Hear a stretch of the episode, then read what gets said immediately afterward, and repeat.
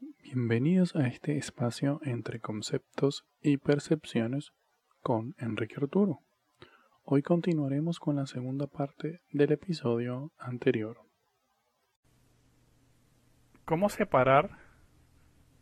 Porque es un ejemplo sencillo para hacer una analogía con las causas, que a veces hay causas complejas, como por ejemplo el duelo, la pérdida de un familiar, eh, inclusive podríamos, yo no la, evaluaría como compleja, pero perdiste un trabajo, bueno, y hoy en día es, un tema.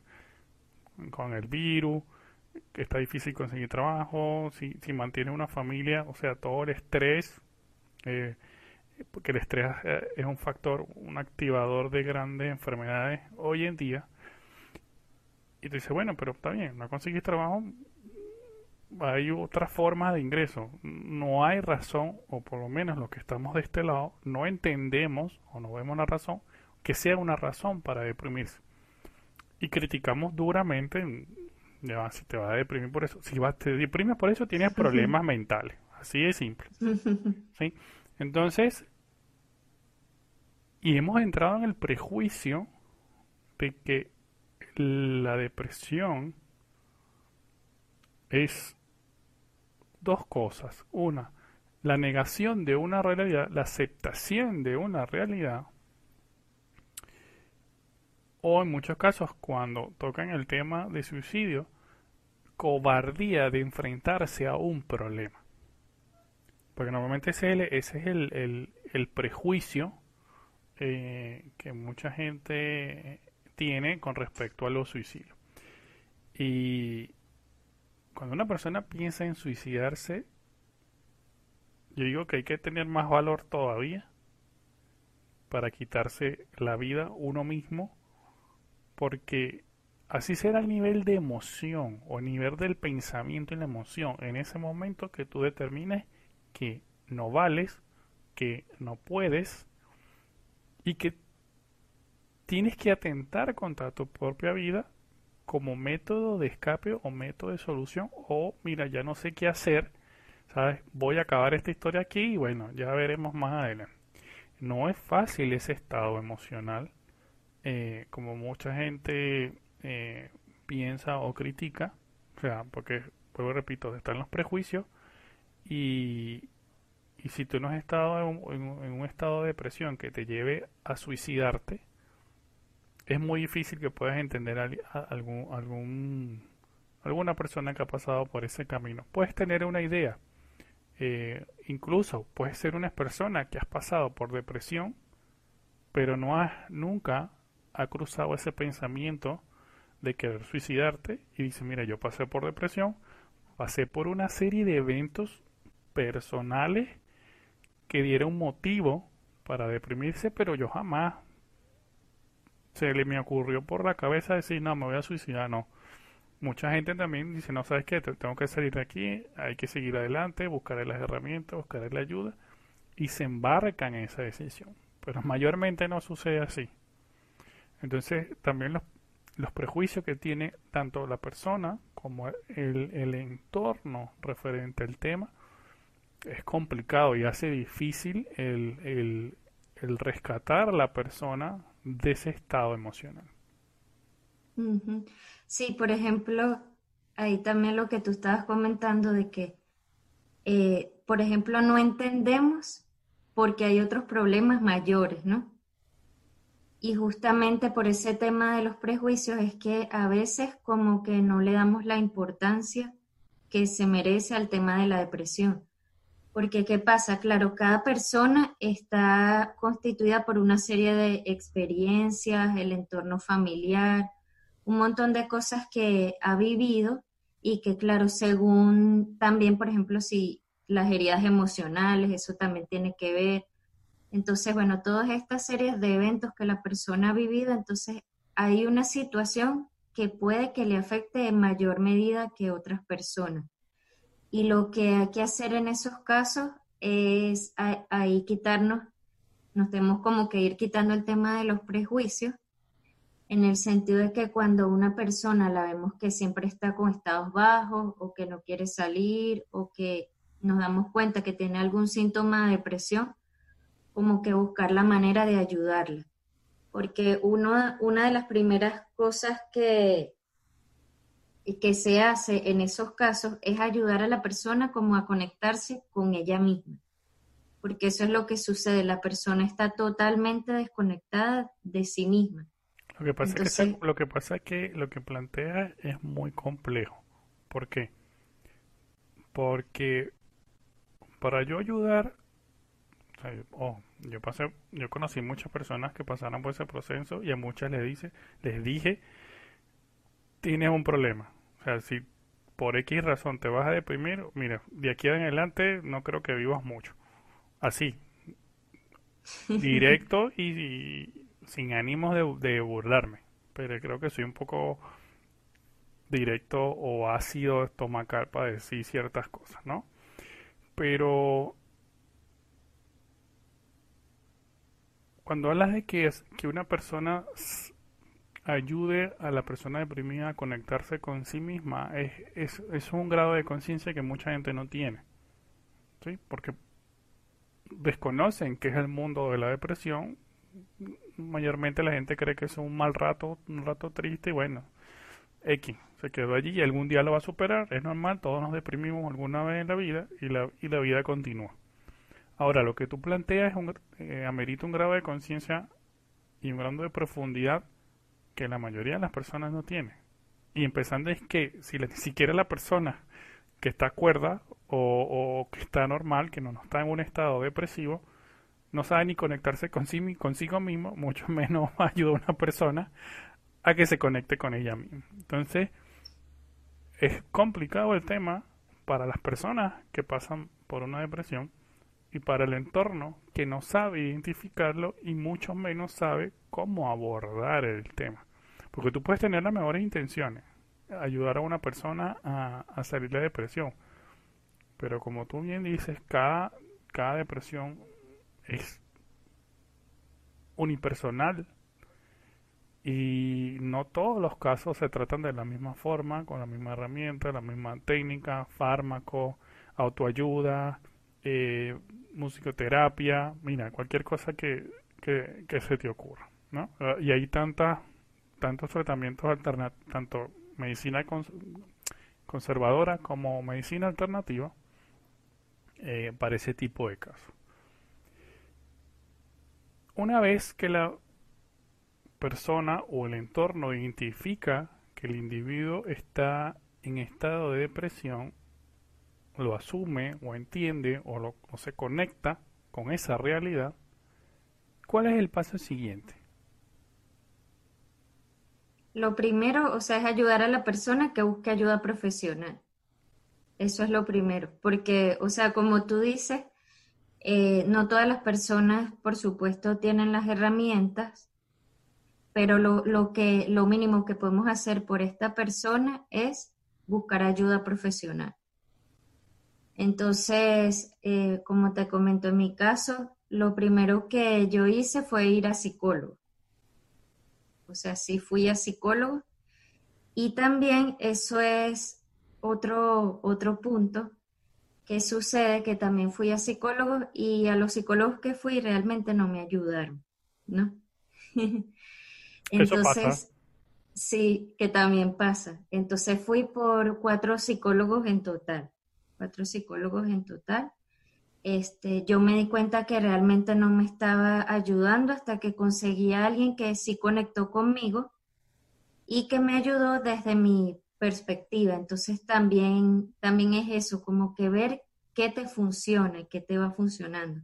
Por supuesto, una persona que está en depresión la tiene que ayudar a otra persona para que vaya y comenzar a ver si, si realmente está progresando y si esa persona ve que se va sintiendo mejor, porque la idea no es tampoco de que de una vez manden medicamentos, sino que todo sea progresivo, o sea, que vayan viendo y si realmente con esa persona va mejorando, entonces esas son las herramientas que le funcionan. Sí, lo que pasa es que normalmente un psiquiatra o un psicólogo lo, primero que te va a mandar es pastillas.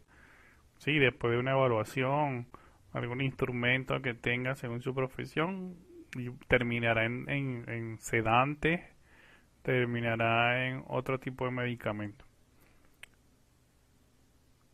Pero yo creo que las personas que concientizan que están en este proceso deberían de investigar qué alternativas tienen porque no no no precisamente ir al psicólogo en primera línea sea la mejor opción.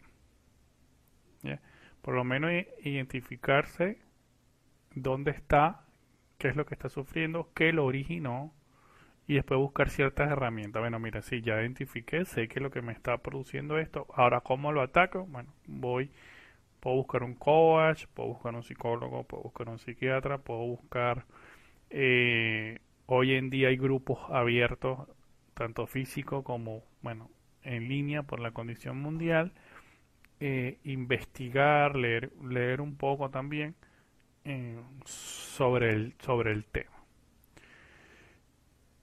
¿Cómo, ¿Cómo consideras que la depresión se puede prevenir? Bueno, eso es un tema súper amplio, ¿no? Pero yo pienso que una de las primeras cosas es que este tipo de temas ya los den, por ejemplo, en el colegio, ya comiencen a darnos este, más esta información para uno entender más las emociones, entender más cómo funcionas, porque ¿qué pasa? Nosotros, está bien, estudiamos un montón de cosas y, vamos por la vida, eh, digamos, trabajando, pero realmente estamos desconectados de nosotros.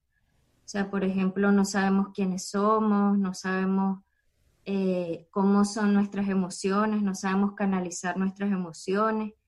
Entonces yo considero que este, una de las cosas para, para prevenirlo es que comiencen a dar estos temas. Ahora, con las herramientas que tenemos actualmente, sí considero como que eh, utilizar esas herramientas que te conecten contigo, porque entonces ya tú sabiendo cómo, cómo funcionas, qué te sirve, qué no te sirve, entonces en una situación negativa ya sabes qué acción puedes tomar, ya sabes que, que por ejemplo esa situación negativa tiene un aprendizaje, pero eso por supuesto de haber de haberte conocido y haber estudiado tu mundo interno. Entonces yo pienso que que uno de los procesos de prevención es eso, como que reconectarnos con nosotros, porque, o sea, hoy en día estamos, digamos, más conectados virtualmente, pero estamos más desconectados de nosotros mismos. Bueno, toca un tema interesante. Toca un tema interesante con el, eh, con respecto a la educación. Partamos que el sistema educacional de hace siglos al sol de hoy es un asco. No sirve para nada. no enseña absolutamente nada y al final terminamos eh, exportando personas con título o con algún tipo de diploma, pero sin ningún tipo de raciocinio existencial, eh, emocional. Fíjate que apenas siglo XXI y todavía no hay en tanto universidad como en liceo o primaria eh, materias de educación sexual abierta todavía en pleno siglo XXI es un tabú eh, hablar de sexo con menores de 18 años. Eh, temas emocionales, por lo menos el y es que de hecho, los temas emocionales, por ejemplo, tú dices, tú hablas de tus problemas personales o de, tus de tus temas emocionales y la gente en general, o sea, esa es la cultura de que no, estás loco, o ir al psicólogo es sinónimo de que estás loco todavía a estas alturas o hay muchos prejuicios, muchos tabú también con el tema de ser vulnerable, porque te enseña, o sea, todo el sistema es como que te enseña a ser fuerte, a ser fuerte, pero tú no puedes ser débil, no puedes expresar de que estás mal. Entonces también por eso la persona que padece la depresión le cuesta más decir, mira, me siento mal, me siento triste, estoy así porque lo van a juzgar. Entonces, bueno, eso por ahí también. Eh, ¿Qué herramientas puedes mencionar que por lo menos tú utilizaste o de la gama de herramientas, cuáles te sirvieron y cuáles no. Ok. Por ejemplo, eh, utilicé la hipnosis. O sea, a mí me ayudó bastante la hipnosis también. Este, también comencé a ver, lo primero que yo comencé a ver es quién era yo. Entonces a identificar eh, mis fortalezas, mis debilidades y ahí comenzar a reconectar qué era lo que me gustaba, qué no. Y también a ver qué había detrás de los sentimientos que yo tenía, la culpa, la tristeza. Entonces, por ejemplo, ahí comencé a ver eh, con preguntas introspectivas, por ejemplo, qué historia me estaba contando, qué me decía esa culpa. También me ayudó el tema de la autoobservación, o sea, comenzar a monitorear cómo me sentía y qué pensamientos me venían todo el tiempo. Y por donde yo comencé fue por la parte del amor propio, porque lo primero que identifiqué es que yo no tenía amor propio para nada cuando, cuando hice por primera vez el ejercicio del amor propio, bueno, yo me sentía súper, súper mal y ahí eso estaba asociado a la culpa también. Y por ahí fui sacando e identificando más cosas y allí me di cuenta, bueno, de heridas emocionales que tenía, cosas que venía cargando desde hace tiempo, porque muchas veces también creemos que es un síntoma en específico o que es algo que te pasó en específico. Y resulta que a veces te das cuenta que es una serie de cosas que te han venido pasando y que has estado cargando con eso y eso te, te lo desencadenó. Entonces, bueno, todas esas herramientas. También aprender a establecer límites sanos yo era una persona que no establecía ningún tipo de límites, yo le decía a todo el mundo que sí, a todo. Entonces eso también como que me fue desgastando. Eh, mm. establecer límites sanos, cuidar mi, mi burbuja fue otra herramienta también que fui aprendiendo. Pero lo que quiero decir es que, claro, cada una de estas herramientas es progresivo. O sea, cada quien tiene su propio proceso y es poco a poco, uno va poco a poco trabajando y colocando estos hábitos internos hasta que ya se vuelven de forma natural. Al principio es eh, cuestión de práctica también porque nuestro cerebro aprende con la repetición. Entonces, bueno, esas fueron algunas de las herramientas que me funcionaron y la meditación también. La meditación guiada. Mm. Perfecto.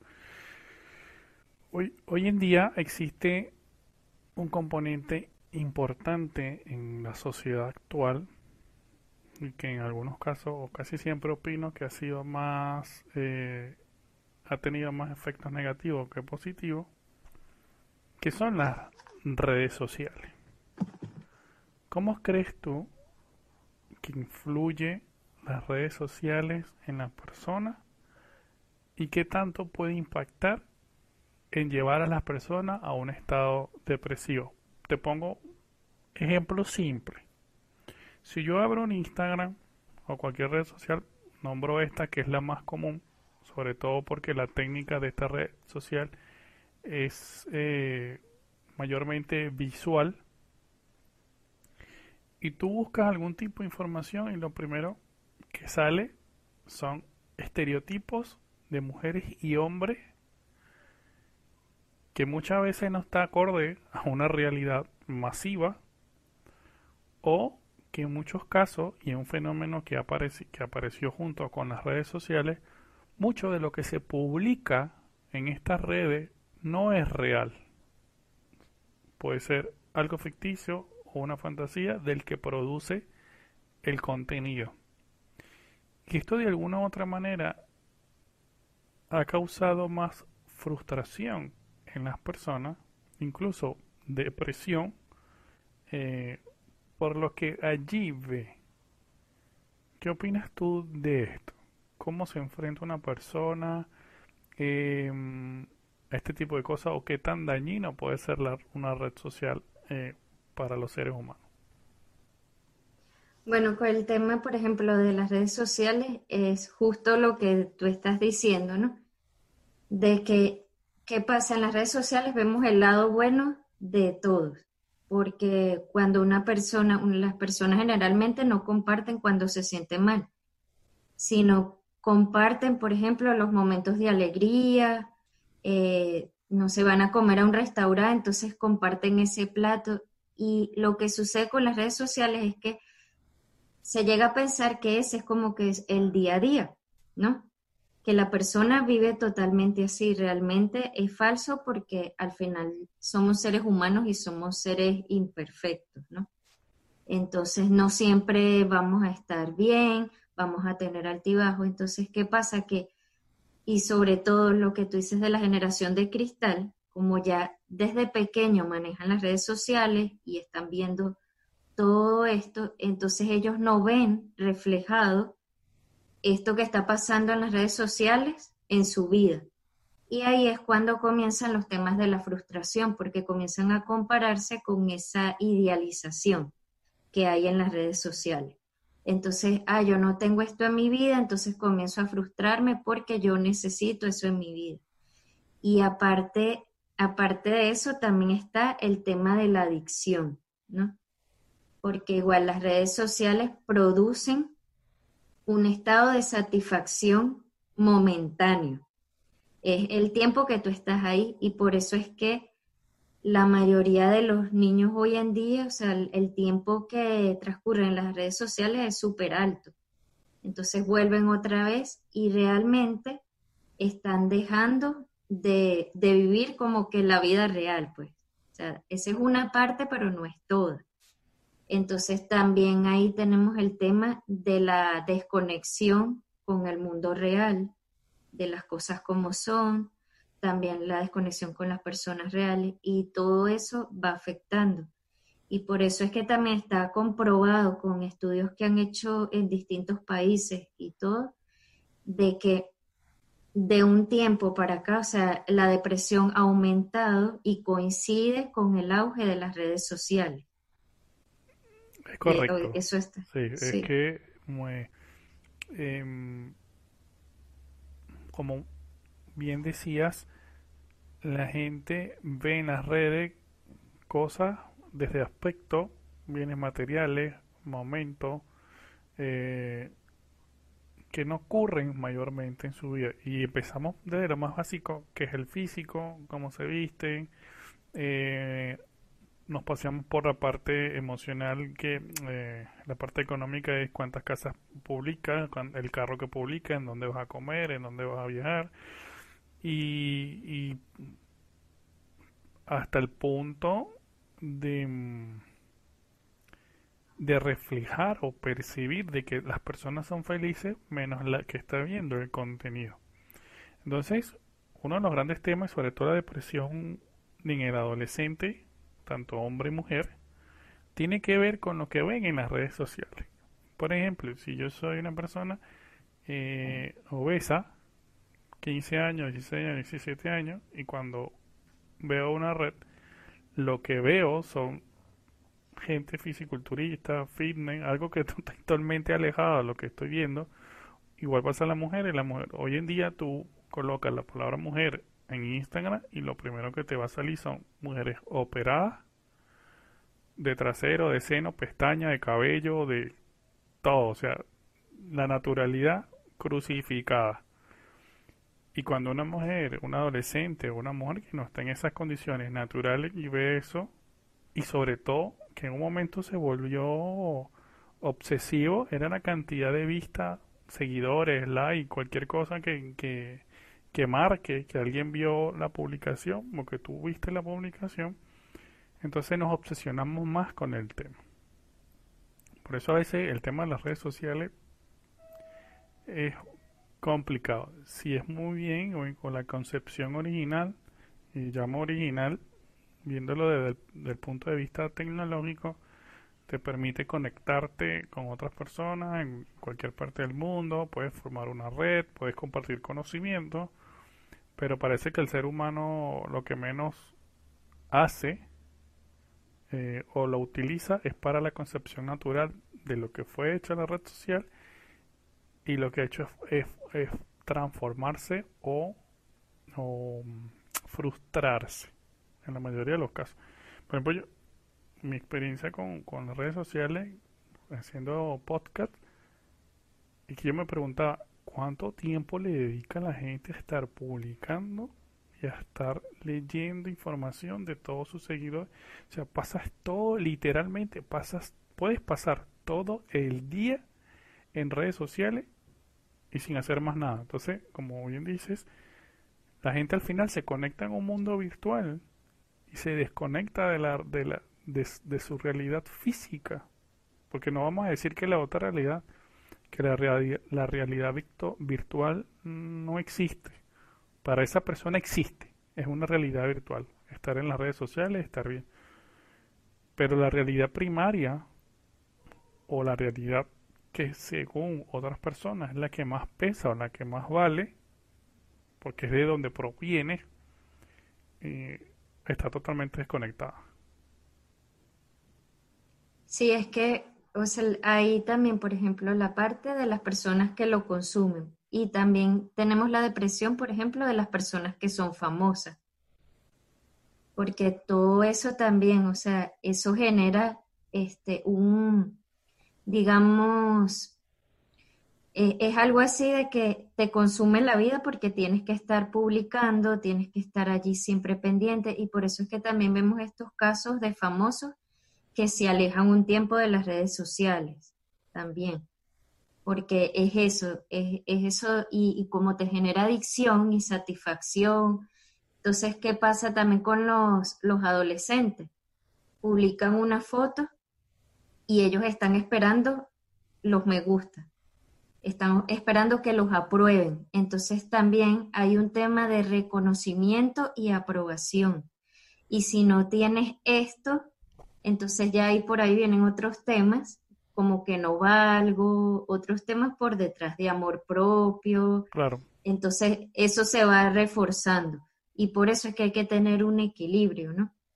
Y de hecho, cuando uno también está en el proceso de sanación, cuando te mandan a hacer eh, todo, todo tu proceso de sanación para la parte de la depresión, una de las cosas que también se recomienda es comenzar a purificar tus redes sociales y el tiempo que inviertes en ellas. Y eso fue algo que yo también hice. O sea, ¿qué pasa? Que todo, todo lo que eh, vemos, leemos, escuchamos, toda esa información para el subconsciente. Entonces hay muchas cosas que nosotros no sabemos eh, conscientemente que las estamos recibiendo pero todo, todo eso lo estamos ahí guardando en nuestro subconsciente. Entonces, por eso es súper importante también ver qué tenemos en las redes sociales y ver qué es lo que consumimos, porque todo eso está allí y todo eso nos programa, nos programa para accionar de alguna manera, para ver las cosas de cierta manera y todo lo que nosotros tenemos en nuestra mente es lo que vamos a ver en la realidad porque así es como funciona el cerebro. Mm, correcto. Bueno, Yanangeli, ¿algún mensaje para nuestros audio escucha? Bueno, por ejemplo, eh, para las personas que sienten que tienen alguno de estos síntomas, eh, lo primero que les recomiendo es que hablen con alguien, que busquen de decirle a alguien cómo se están sintiendo, o sea, no importa lo que piense la persona, no importa qué esté pasando, pero háblenlo con alguien. Y para las otras personas que tienen algún familiar, amigo o que identifiquen alguno de estos síntomas, entonces que intenten ayudarlo para que eh, se desahogue, para que busque ayuda. O sea, muchas veces no es necesario tampoco decirle algún consejo sino el simple hecho de escuchar a la persona, eso ayuda un montón. Y después guiarlos este, para que busquen ayuda profesional. ¿Tiene, alguna página, un Instagram donde la gente que esté interesada te pueda consultar, eh, ver información de tu programa?